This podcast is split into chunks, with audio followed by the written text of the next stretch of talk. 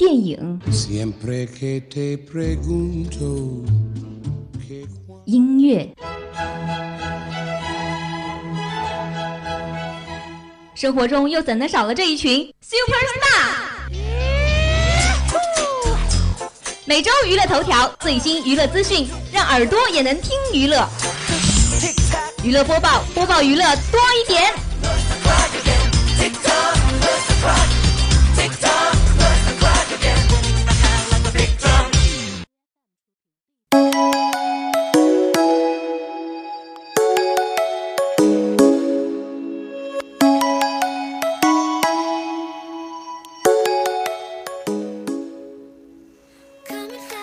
各位听众，又到了周四了，欢迎您在每周四晚准时锁定娱乐播报，我是你们的新朋友静静。最近又有哪些新鲜事呢？想知道吗？那就跟随静静的脚步，一起去看看吧。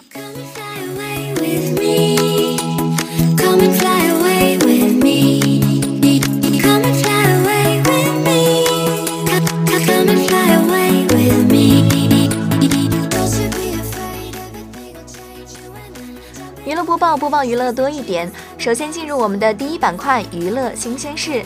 第一条新鲜事，张卫健透露自己结过三次婚。北京时间四月一号消息，据香港媒体报道，张卫健在三月三十一号出席信仰分享会时透露结过三次婚。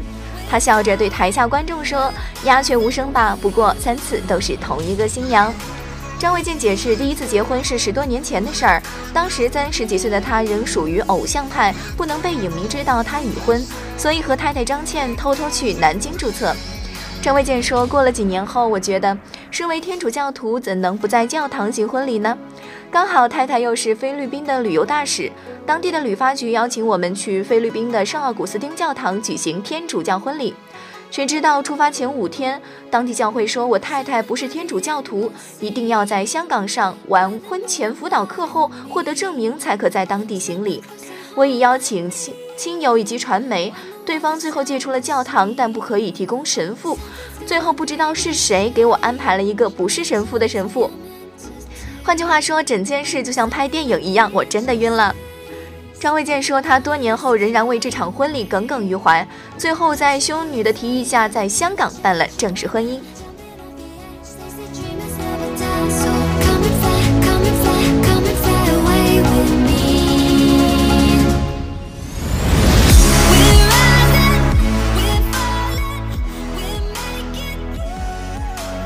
第二条新鲜事：大脑官微否认王一木作弊，列暴云罪状。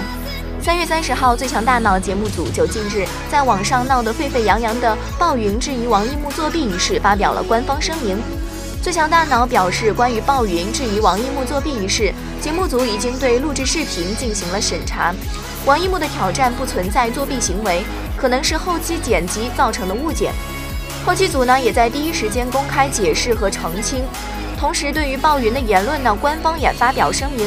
表示鲍云在节目中多次被发现有违规行为，甚至以介入挑战规则的方式争取心仪的选手，并在选手之间散播不实谣言，试图操纵比赛结果。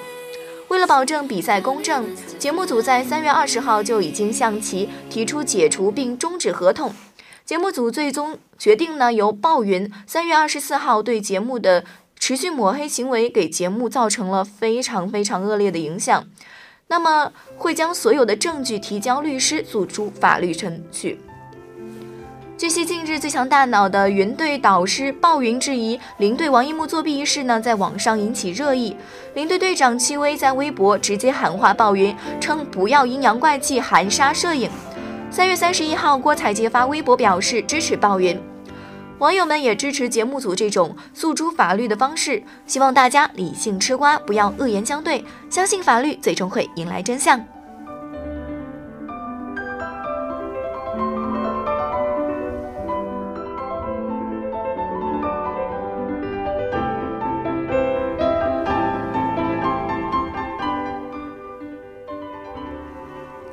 第三条新鲜事：江若琳曝老公种种胆小行为。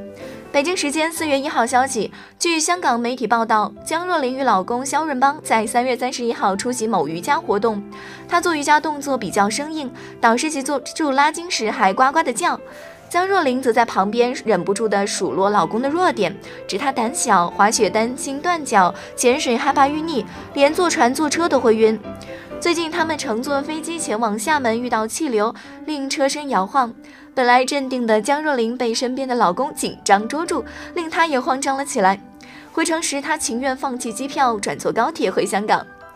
肖任邦承认畏高以及担心离心力。十三岁时玩海盗船留下童年阴影，所以不再敢玩机动游戏。江若琳指老公的人生乏味，将来他们的孩子就只有她带出去玩，老公就留在旺角肩帮好了。不过话说回来，爱到深处自然黑。江若琳敢这样在公共场合爆料老公的缺点，说明他们俩之间的感情也是坚固如山，令人无比羡慕啦。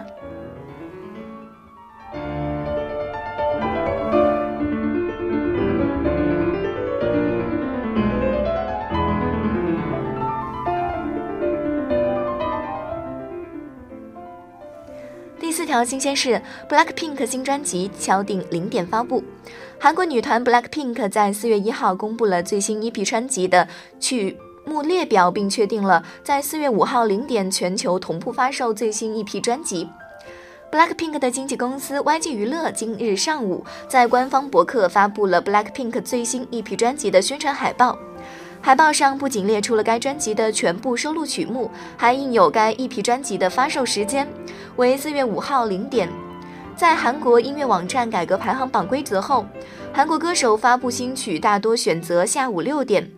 BLACKPINK 的新专辑选择在零点发布，是在美国环球唱片公司的建议下，考虑到全球同步发售而做的决定。BLACKPINK 的最新 EP 专辑收录了专辑同名主打歌《Kill This Love》等五首歌曲，《Kill This Love》由 Tidy、Michael Boom、RT 等顶尖音乐人联手操刀，是一首展现了 BLACKPINK 特有的音乐色彩的歌曲。作为一个出道三年不到的女团，BLACKPINK 的人气呢一直也是居高不下，个性鲜明的曲风也一直受到大众的青睐。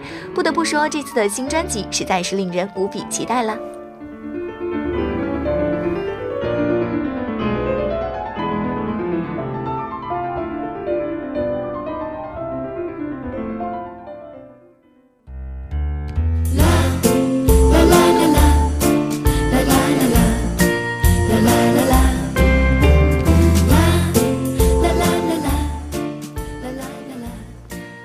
条新鲜事：木头姐晒健身素颜照，身材恢复困难重重。据外媒报道，凯莉安德伍德近日在社交平台上晒出一张她锻炼健身后的素颜照，让网友看到她生活中的另一面。特别是她刚刚生下第二个孩子不久，她写道：“当你的脸和你的衣服相配的时候，那就证明你锻炼得很好。”这是我昨天健身后拍摄的照片。照片中，安德伍德穿着一件粉红色的吊带上衣躺在床上，衣服上写着“我这么做是为了我自己”。他还继续表示：“这是我最喜欢的衣服之一，因为衣服上印刻的是我现在的座右铭。不管怎么说，我愿意和大家分享一下。”之前呢，木头姐也坦率地表示，目前她很难轻易地通过减肥回到怀孕之前的身材。她表示：“我要诚实地说，在生了小孩之后，我比以前有了更多的困难。我最近对自己一直很苛刻，我会去健身房，但我不能跑得很快和很远，我不能像一年前那样轻松地举起那么多的重量。但是我只想再一次感受到自己，我还会坚持下去，只要我一直朝着设定的目标努力，总有一天我会实现的。”减肥失败的姐妹们，听到这里还不赶紧行动起来？坐在巷口的那对男女，笑声从来没停。老师叫你上台介绍自己，也没见你那么充满自信。是什么样的勇气？什么样的勇气？难道这就是爱情？啦啦啦啦，啦啦啦啦，啦啦啦啦，我想这就是爱情。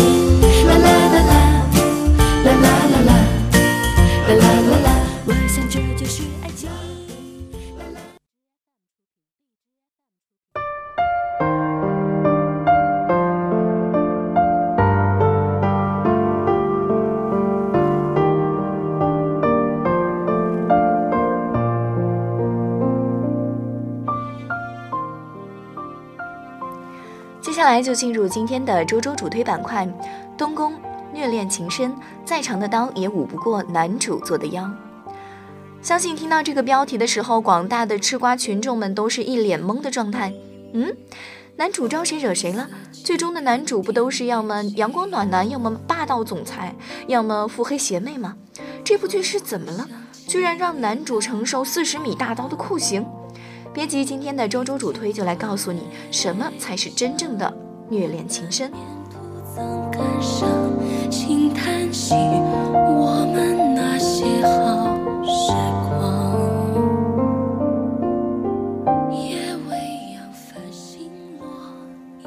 东宫呢改编自匪我思存匪大的同名小说，嗯，对你没有听错，就是匪大了。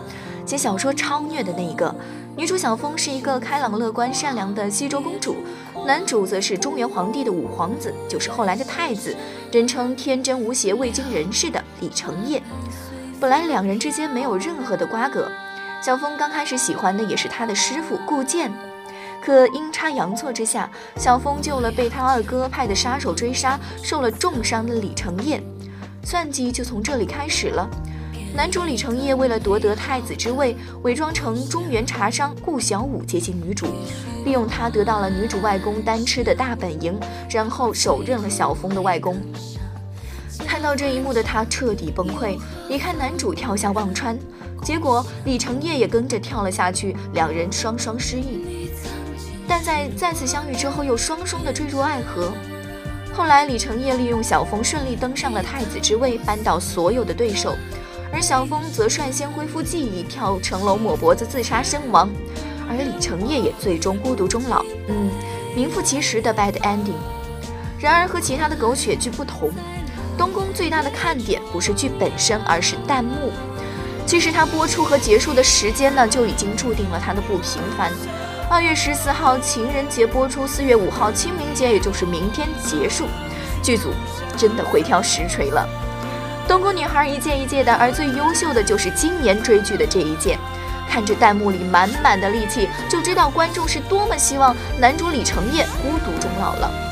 小峰要救重伤躺在沙漠里的李承业时，弹幕的画风是：不要救他，快走，快趁现在一刀插死他。男主为了娶女主当太子，去杀白眼狼王的时候，弹幕道：别去了，最大的一头白眼狼不就在这儿吗？男主找不到玉佩凶女主的时候，你凭什么凶他？道歉。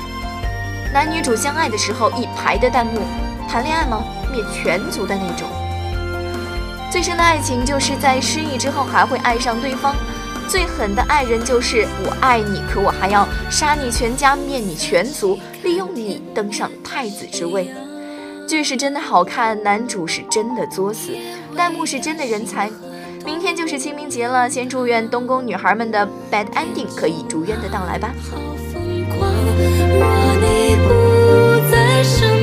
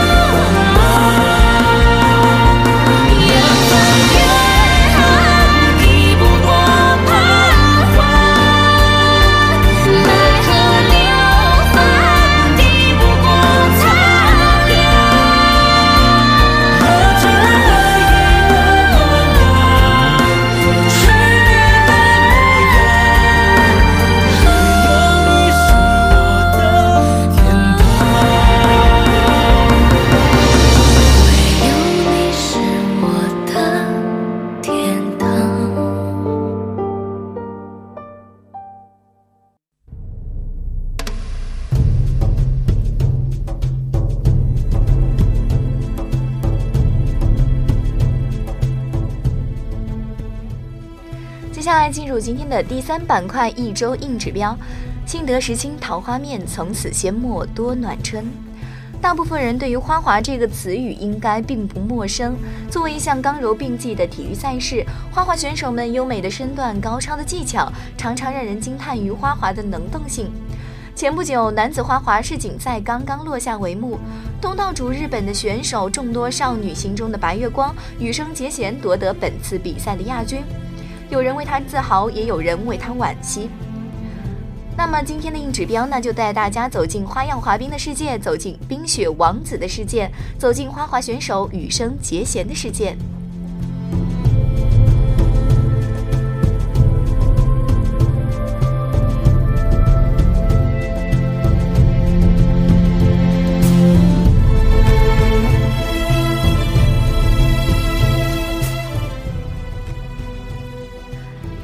有坎坷，后而成王。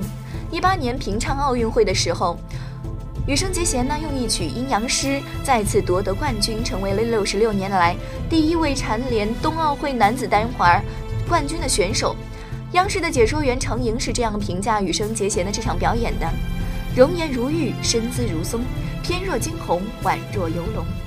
羽生长得就像动漫里的男主角，他把自己的人生活成了一部热血动漫。而羽生结弦的称王之路也确实像热血动漫的男主那般一波三折。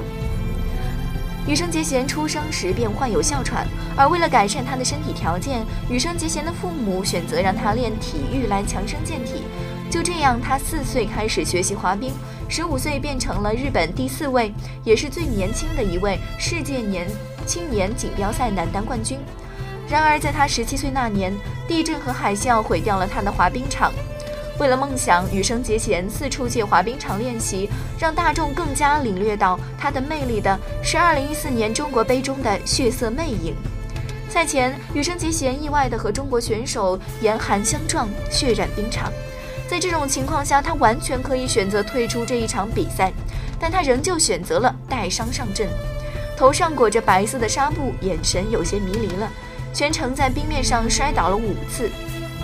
但是最后，他还是凭借着自己的意志，出色的配合着歌剧《魅影》的音乐，完成了一整套自由滑的动作，最终获得银牌。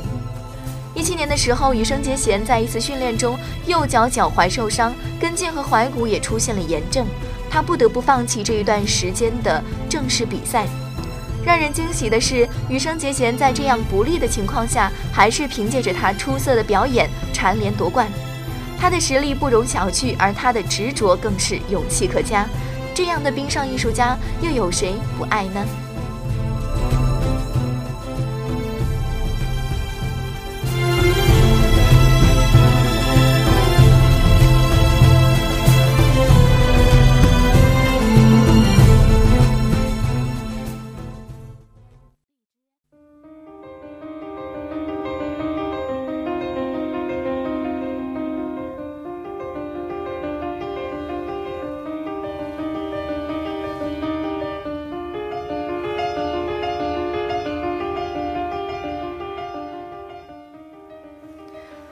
破次元壁，冰上贵公子羽生结弦有着俊俏的眉眼、优雅的身段，在花滑运动员中十分出挑。当然了，大众们也不都是外貌协会，羽生结弦在二三次元都如此大受欢迎，与他的品格和态度是紧密相连的。不少迷妹们都表示，对于羽生结弦，他们是始于颜值，陷于才华，而忠于人品。就拿夺冠的羽生结弦经典之作《阴阳师》来说。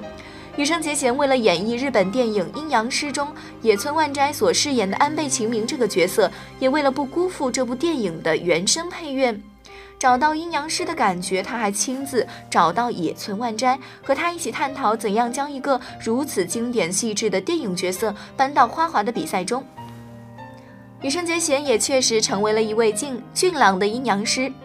仔细对比他比赛动作与野村万斋在电影中的演绎，你会惊奇地发现，羽生结弦不仅做到了手势的完美复制，连眼神中的凌厉霸气都生动地表现出来。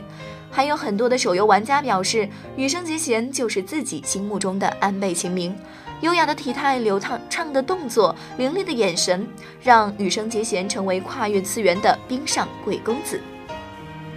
当然，二次元的朋友们更是将动漫《冰上的尤里》中的男主角为了花滑的梦想而坚持奋斗的盛生永利与羽生结弦联系到了一起，而恰巧的是，永利的偶像维克多和羽生结弦的偶像普鲁申科一样，都是来自于俄罗斯的一员大将，这更是让二次元的粉丝们惊呼：曼斯男又出现了！所以说，羽生结弦是突破次元壁的冰上贵公子，是再贴切不过啦。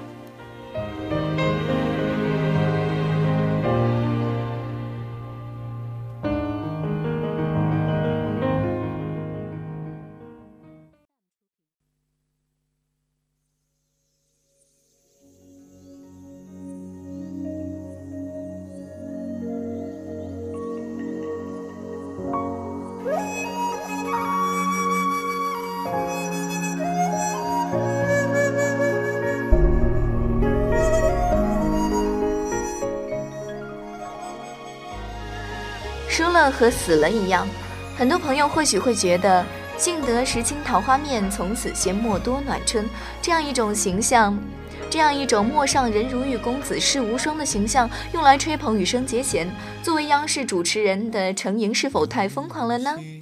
事实告诉我们，羽生结弦确实值得。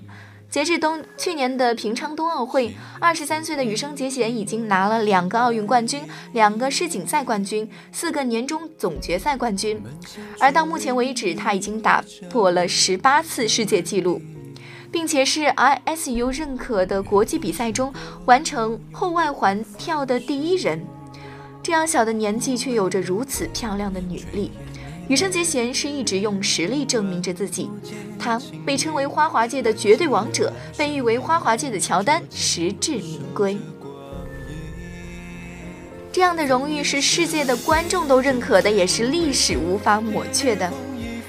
羽生结弦是天才，但是是努力型的天才。他患有哮喘，却比其他的选手更加的努力千倍万倍，从而将自己的天赋发挥到了极致。他的表演是技术与艺术的结合体，他的表演有着高超的旋转技巧，更有着极致和谐的艺术美感。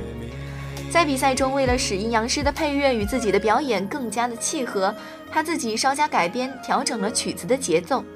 而在曲子开始时呢，他还录入了一小段自己的呼吸声，便于自己调整呼吸的状态和节奏。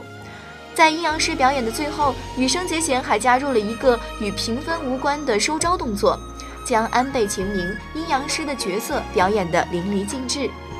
可以说，那一刻冰面之上，他就是安倍晴明，他就是历史上赫赫有名的大阴阳师，他就是舞台上不容违逆的绝对王者。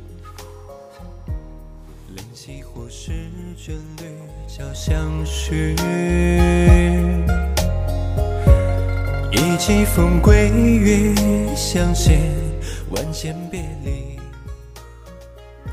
此次羽生结弦与金牌失之交臂，粉丝们都感到惋惜，打抱不平。他本人也表示，输了和死了一样。只有了解羽生结弦的人才会明白，对于这样一位常年夺冠的天之骄子来说，一位银牌意味着就是失败。而羽生结弦最通透的地方就在于，他从不将失败归于不可抗的因素，而是承认自己的实力不足，并且为了成为一个不可超越的人而用尽全力。所以他是王者，所以他值得崇拜。落下彩云归，来你竹林居，烟火人间历经泽和鸣，成全半生梦境，守山情。在这个大众传媒发达的时代，我们需要的从来就不是偶像，而是榜样。这个世界上可以有千千万万的花滑运动员，可以有更多的世界纪录，却唯独只有一个羽生结弦。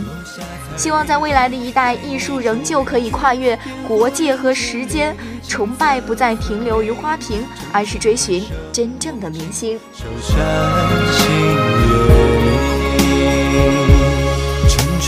生梦境，守山清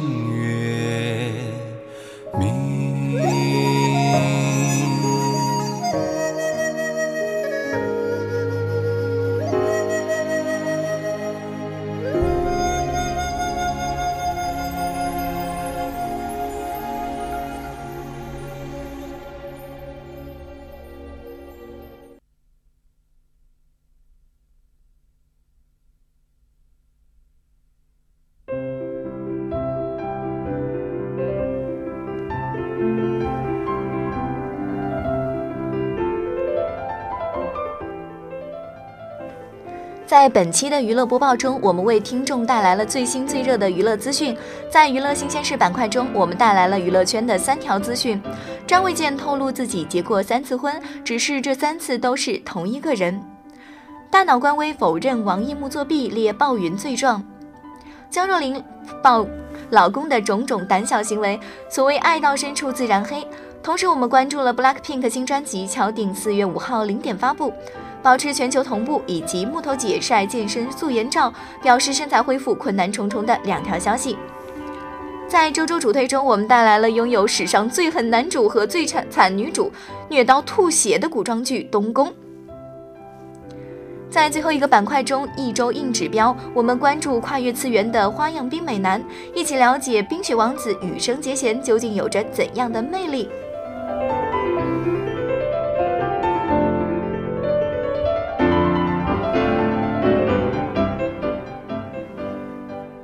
好的，那么本期的娱乐播报就为您播放到这里，我是这期的主播邓静，我们下期再见，拜拜。